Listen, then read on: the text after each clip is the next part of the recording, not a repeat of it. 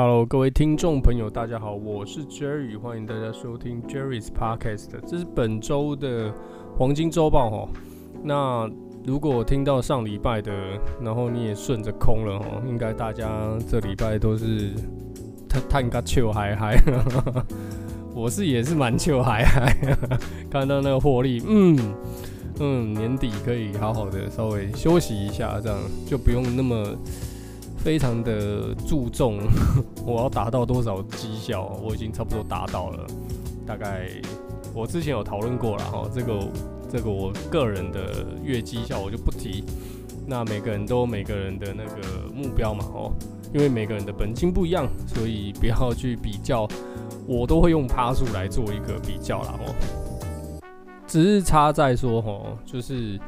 上礼拜我讲的好像不够狠，结果它跌的真是他妈的有够狠哦！那黄金真的是，我本来是预测不会跌破一千八，哎，就是我自己心里是我觉得很难破，哎，哪知道它跟瀑布一样，整个就是唰下去，我几个订单都还来不及设好，有没有？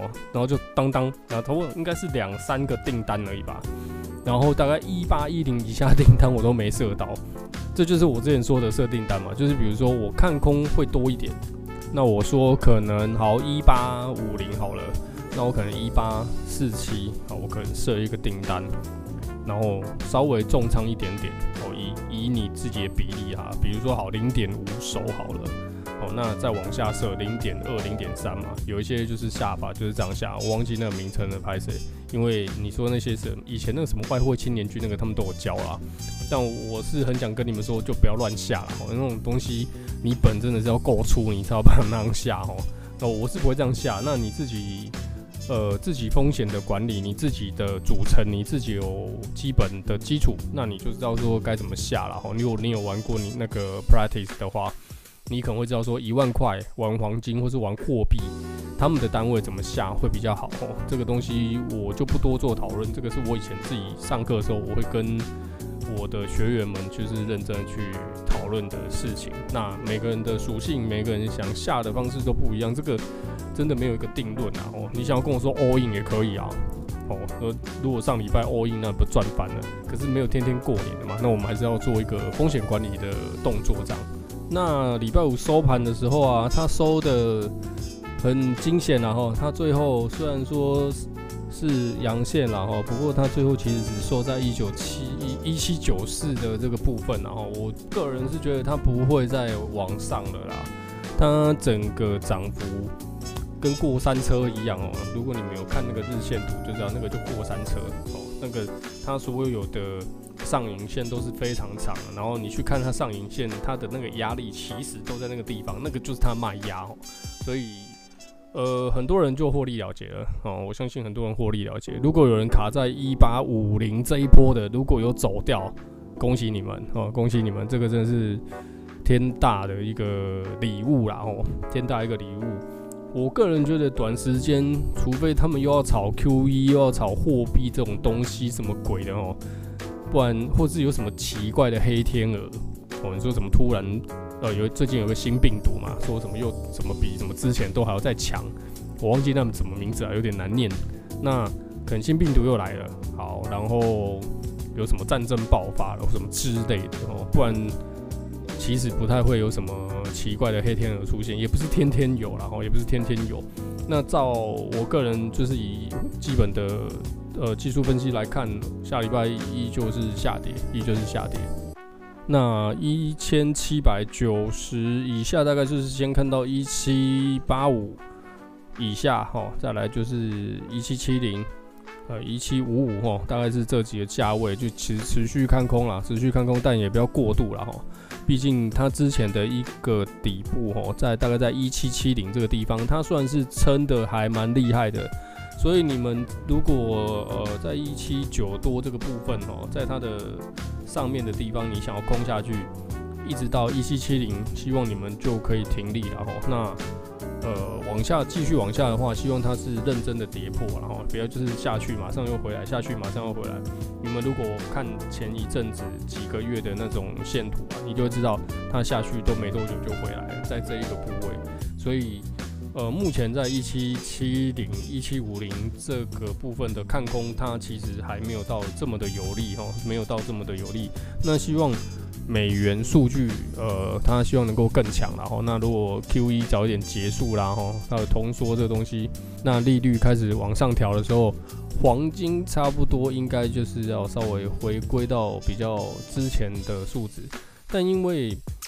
我觉得啊，吼，美金印的这么多了，你说回到过去，我会会不会回到一千一千二？我真的觉得有点难讲，哦。我个人觉得大概是回档到一千四、一千五了不起这样。那所以我们没关系，继续看，不要做任何预设，不要做任何假设，看着大盘走，然后做好停利停损，哦，这就是基本的一个操作。那这率我。这礼拜持续看空了哦，但是它已经跌到有一个该怎么讲，也是该涨有一个幅度，跌有一个幅度嘛哦。你是你其实这样去看上礼拜的最高点，哦，不是上上礼拜了哈，就是前一阵子的一一八呃一八多的那个最高点，跟呃这一阵子的最低点哦，今你你去看，差不多会是在一百块上下，都是这样，很有趣哦。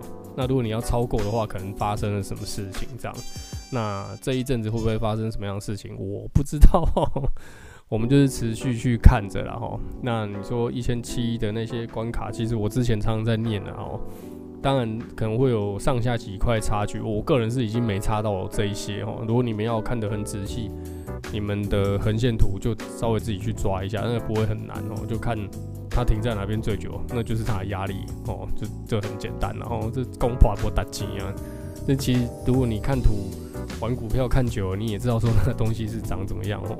这我也不是多厉害哦。那大家我相信都有在玩的人，应该都有对自己技术分析的一套，然后对于时事的分析，或是你自己有自己的消息管道啊，anyway，那愿意的话，大家就多多分享了哈。那我稍稍总结一下了哈，我下礼拜持续看空了哦，持续看空。那呃点位哈，一七九四以下，在一七八五哦，一七七零哦，一七五五哦。如果到一七五五，其实真的我就又要再下去了哈。但目前就先看到这几个位置，然后那你说会不会涨哦？我觉得涨的几率真的不会太大了哦，它可能会勉力的冲冲到一八一零附近。如果他能够再用力的突破，那算他很厉害哦。因为目前全部死亡交叉，不过黄金不要有太多的预测哦，因为它会发生什么神经病的事情都不意外。如果有人从第一季第一集听到现在，然后有持续的哦，然后再看着我。就听着我在讲这些东西的话，你们就会发现黄金的幅度是非常非常非常大的。如果你的手速很大的话，哇，那其实真的赚的其实是很快了。我不觉得会输任何股票。那以外汇保证金来讲，它有杠杆比嘛，所以你可以用比较少的钱去赚到更多钱，但相对风险也是这样子。所以，呃，投资都有好有坏了哈，有风险然后，呃，这也不是我鼓励你们。如果你们有兴趣，就是听听。但我并没有鼓励大家都来参与这样子高杠杆的一个下单的，呃，下单的城市吗？那下单的方式哈，投资的方式哈，外汇保证金，这个真的是要有一点胆量然后，那你自己看的要够准，不然不要盲目下单。我讲的很快了哈，我讲话比较快，那我还是会把我刚刚所讲的基本东西哦，它的压力或是我自己看的点哦，那。会写在那个文字版上哦，不过我 我自己也都写得很潦草，然后希望大家见谅。我不是什么非常专业的 podcaster 啦、YouTuber 啦，他们会写的，我看那种很厉害的，真的是写到哇，乐乐等，然后看就写什么，反正就是什么章节，然后每个分段落什么的，我靠，看这是 PowerPoint 格式是不是？我很懒得去做这些东西，我不是不会啦哦，但是你这样写的很缜密，对我来说有点难度。外汇金融这种东西哦，尤其是金融业，我觉得数字讲一讲哦，你真的够厉害，大概就懂了哈，大概是这样子。不过就请原谅我的潦草，我自己还有一些其他的正事会去做。那黄金周报大概是在这边。我等下再稍微提一下下礼拜有什么样的呃时事，大家要去关注。来，下礼拜吼有什么样的数据你可以稍微去看一下的呢？呃，下礼拜一有那个美国哦十月 NAR，然后计调或成屋签约，然后就是卖了多少房子哈，月率然后下礼拜一哦，那我基本上哈，我先我这边再重提一次，我只讲美元，是这样美元哦。礼拜一哈，但是我觉得房子对黄金的波动或是美元指数波动不会影响太大了哦。不过我还是会提一下，来下礼拜二十月智商会哦，消费者信心指数就代表说，呃，一般的消费者他们对于呃购买力，他们会不会想要有购买意愿等等哦，就是信心指数哈，可以稍微看一下。但我觉得这个没有到那么重要哈，礼拜二一样是可以看一下了哈。那礼拜三有一个哦，EIA 的原油库存变化了哈，但我觉得这个跟黄金也不会差别到太多。来礼拜四没有哦，礼拜五也没有哈，所以这个礼拜我觉得是相对平稳的一周。呃，如果总结掉下礼拜的这个状况了哈，我觉得它会是一个向下，但是一个整理哈，区间整理哈，相信整理的一个状况。好一点的话，应该是一七七零到一八一零。如果他有能力的话，买气还够的话，可能会在这边去做一个箱型整理。但我觉得短时间你要往上冲的幅度不会太大。呃，应该会回到前几个礼拜的那样子模式哦，一八五零有没有？然后一八八几，呃，一七八几，然后这边上下上下上下。我觉得这礼拜大概会是这样子的状况，因为没有。一个太大的指数吼，会去做一个让人家觉得需要的一个变化。这样上礼拜讲了通缩啦吼，我可能有一些讲错的地方。我我先讲一下，我在讲啊，基本上是没有稿子的吼。那我可能有一些 view 过一些东西，我当然做一些功课然后。那我我只有一个比较大的标题，然后我就开始讲了，所以我可能自己都会忘记自己讲过什么，可能自己要重听一次。所以如果有听到我说错的地方或是什么，请大家多多指教，没有关系哦。我绝对不是什么权威哦，呃，challenge 我是可以接受的，然后也让我知道说，哎、我的错误在哪边，或是我的观念哪里有错了。然后有从前面开始听的人就知道，我自己是半路出家的人，我并不是什么很非常非常专业的一个投资者。你要说非常专业吗？我只能说我还可以在投资市场中得到获利，但是。你要说我很专业吗？其实也还好啦。那没关系，我们今天就来讨论一下什么是 QE 啦哈，量化宽松哦，它的英文全名叫做 Quantitative Easing 哦，QE 哦，Quantitative Easing 哦，那属于一种货币政策，然后大家都是叫它是 QE 啊，基本上都是目的就是官方啊利率在零的情况下，那呃各国各国央行。应该基本上都只是指美国啦。哈，那它会持续挹注资金到这个银行体系里面哦，以维持利率在极低的水准上。那其实基本上这个动作就是印钞啦，他们或许会用哦，可能债券哦，就是美国什么十年期那些债券嘛，他们会用这些东西来换钱哦。然后可能有些企业的，你说股票或者是债券等等，我，让货币去去流通，然后刺激就是银行有借贷的一个动作，来达到一个经济重重振的作用。那美国就是干了很多次这个事情。这边稍微有个表哦，零九年三月到二零一零年三月哈，大概一点七二五兆，所以那个时候其实房价哦，全家全球一直往上涨，因为热钱一直往外冲哦。然后二零一零年、二零一一年也有哦，然后再来二零一二年也都有，其实一直都有哦，就是疯狂的在印钱，疯狂的在印钱。然后在去年的呃三月啦，二零二零年，然后新冠肺炎不是新冠肺炎，武汉肺炎，然后那一样哦，又来又是在重启 QE 这个部分。所以为什么说要通缩哦？为什么要提高利率？他们希望把这个影响力往下降，但是其实全球的这个热钱哦。其实一直已经往外了，我真的觉得，你说台湾房价会跌吗？基本上真的不太可能。它到了一个程度，其实它是跌不太下来。尤其台湾的持有的税率真的是太低了，买台车的税都比它贵，都比房子还要贵。他妈的，怎么可能？你有钱买得买得起房的哦？你有个 头期款头期款五百万的，那你去买一间房哦，可能买个好两千万好了哦，你加个装潢又加个三百万，我随便乱举啦，我不要不要纠正我。好，那你买得起，它可能就一直往上涨，一直往上涨，三千万、四千万没皮了。我看地段，那你说会跌吗？真的，除非是太奇怪的，你基本新北，嗯，说台北市周围那种一环、二环这些地方，基本上是不会跌的，然后只会往上冲。那我的好朋友，某个好朋友做建商的，他会说要买能买，真的赶快买。你在台湾就是做房地产。那看谁接手这样，我一直都在思考说，好，你说好板桥好了，哦某某地方，它七十万一平，好地方，好，你说什么啊？板桥市政府对面那一排嘛，很多住宅，那都很贵，我我是不知道多少，是不是要一百万啊？还是七八十？我我不知道。好，那一百万，那到底谁要去接个两百万？谁要去接个一百五？那他们的折旧呢？都这些都不用算，反正就是往上涨就对嘛。到底哪个人会去接手？还是他们觉得台湾的持有利率很低？因为我可能贫穷限制了我的想象力，所以我真的不知道什么样的人会去接手这个东西。我当然知道说是有需求的人要住的人，这废话哦。那真是什么样的人会去住？什么样的人一定要买？还是他们只是买来当投资？这个我真的。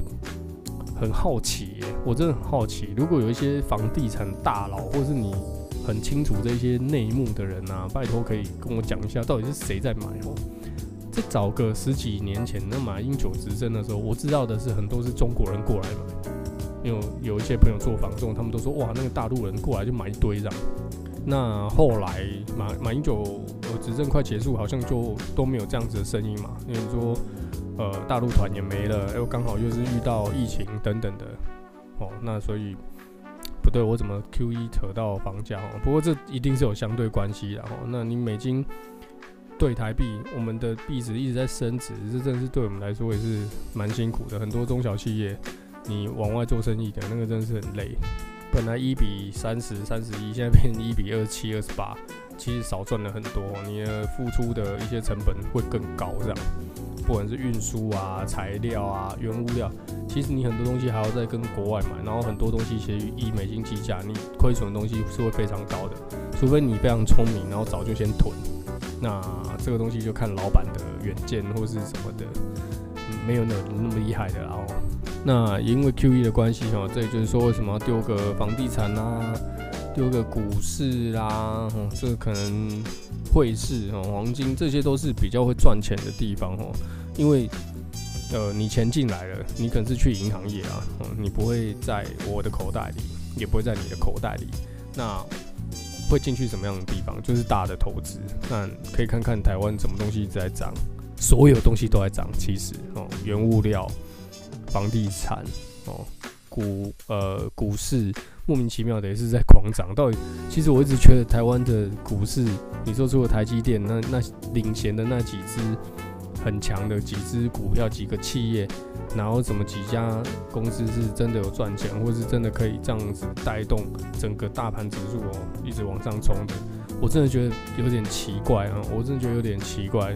你对这有兴趣，这有话题有兴趣，你可以稍微再深入一下，我研究这样。我真的觉得这是很奇怪的事情。那到底是谁一直狂堆钱呢？外资，哦，所以，嗯，有点钱的人买个房吧，哦，在台湾的话，如果你没有想要移民，你没有能力移民，存那个钱吧，哦，买个房吧，会涨价的，哦，那反正 它下不来，那你也只能期待它涨。我只能说啦，哦，这种东西，投资这种东西，你打不赢它就加入它吧。只能变成 KD 了哦，我就直接加入 KD，变成 KD 勇这样。不要不要这样说，我是蛮喜欢 KD 啊，我也是蛮喜欢勇士队。只是说，就是我们只能够就是随波逐流了哦。这个世界有时候是这样，我也很想要一直去反抗这东西。在我十几年前刚出社会的时候，我觉得，哎，二零零八年，哎，对啊，它房子是会跌的啊，什么的，哎，这怎么又涨到稀里哗啦？从 SARS 那时候我记得有跌，然后呃，二零零八、二零零九又跌。我朋友，我我那个时候女朋友他们家在建国北路买一间房子，我记得保本来好像四千万买了一两千万，我看真是赚翻了。现在应该是赚爆了哦。那所以长远来看，你买个房可能比你丢股市啊那一些可能还要更赚，而且更稳，而且你至少还有个地方待这样。我不是鼓励你一定要买房哦，不过如果是以投资的角度，确实是可以这样做。不过我很不想当这样子的人，我非常不想当这样子的人。这东西是民生必需用品哦，大家可能你可能拼死拼活弄了一间房，你要养老婆养小孩，你要生小孩，你要赚钱，哎，还要背房贷，这真的是非常辛苦的一件事情哦。所以。呃，Q 一哦，那明年 Q 一就结束了嘛，吼，我后 Q 一时代，你可以做一些思考。我我这边讲其实很浅了哦，我必须说我讲的很粗浅哦。QE 就是印钱，呃，很简单讲，呃，美国政府印钱，然后这些钱流到了全世界，流到哪里我们不知道哦。以台湾来讲，可能股市很多哦，有一些钱回来。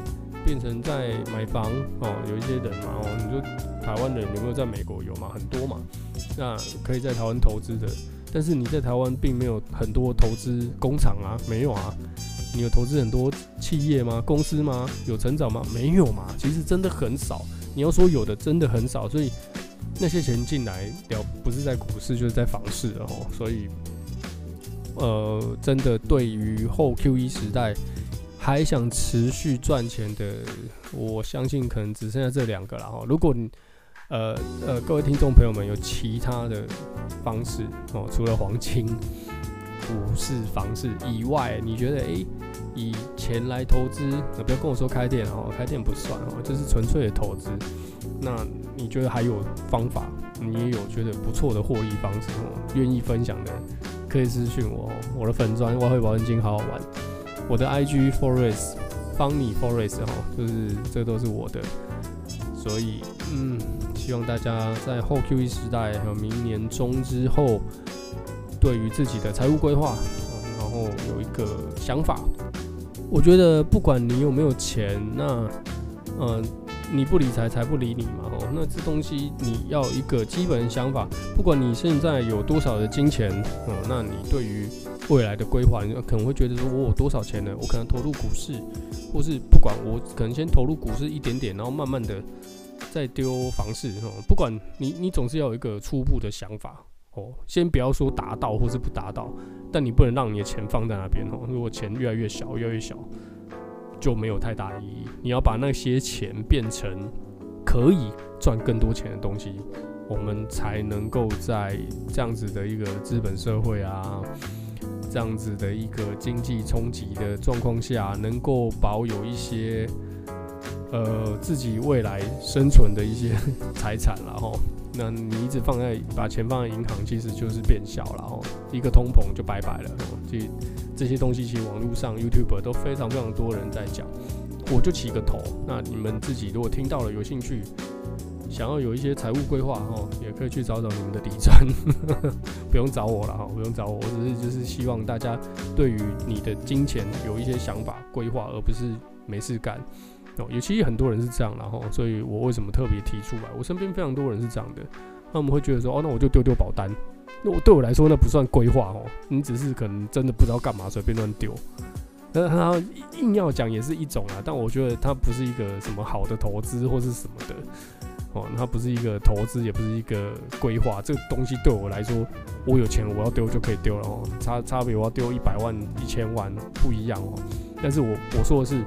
好，你的薪水啊，五十万，好，我能我能够我我很省，我住家里，那我可能常常自己煮，没有很常出去玩，没有很常买衣服。好，我一个月我一年五十万年薪，我可以存好四十趴好了，哦，四十趴好了。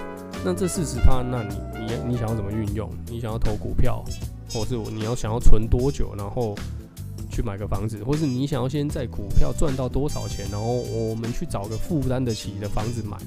再衡量你的月薪，然后下去做一个未来的规划，这是规划啦，哦，不一定能够达到。可是我常常思考，我我常常在讲的一件事情，即使你是在玩黄金，我都会跟你讲，你要有一个 target 哦，比如说你的成本哦，你丢了一万块美金，那你可能自己一开始玩不是很熟悉，慢慢玩，一个月哦，第一个月可能赚五百，第二个月诶不错，运气很好，然后呃也也开始有自己的操操作的策略，诶赚了一千块，你慢慢赚慢慢赚，好，那你想要赚多少？五千、一万，你想要 double 就停，或是怎么样？或有些人会觉得说，我赚钱是没有在停止的哦。我只能跟你说，如果你赚到两万块，你就先把你一万拿回来嘛哦，你你就绝对立于不败之地。对于我是这样，然后我就是这样玩的，所以我的钱现在在里面的，就算赔光光也没关系，因为我还有原本的本金。那如果我真的不小心赔光光，我可能会观察一下这个市场，然后再。看丢哪一边是最好的，你鸡蛋永远都不会是在同一个篮子，然后你永远都要切记，不管是做什么样的操作，通通都是哦。那今天的 Jerry's Podcast 就跟大家聊到这边哦，谢谢大家的收听。那有任何意见也请私讯给我哦，或是我说错的地方，你有或是想跟我讨论的地方都非常欢迎然后。有丢到私讯，然后或是讯息的，有一些朋友我都会回，然后。广告就不用了啊，广告就不用。那你有问题跟我想跟我聊聊的，我有空我有看到我都会回你哈。那希望大家也也会给我一些哦，你们听到的一些回馈哦。你觉得哎，Jerry 讲的不错，或者 Jerry 已经讲的烂干哦，都我觉得都可以哦。就是不管是鼓励或是干掉我都没有关系啊，因为我也不会改了哦，开玩笑啦，我会尽量去做一个修正啊。那因为。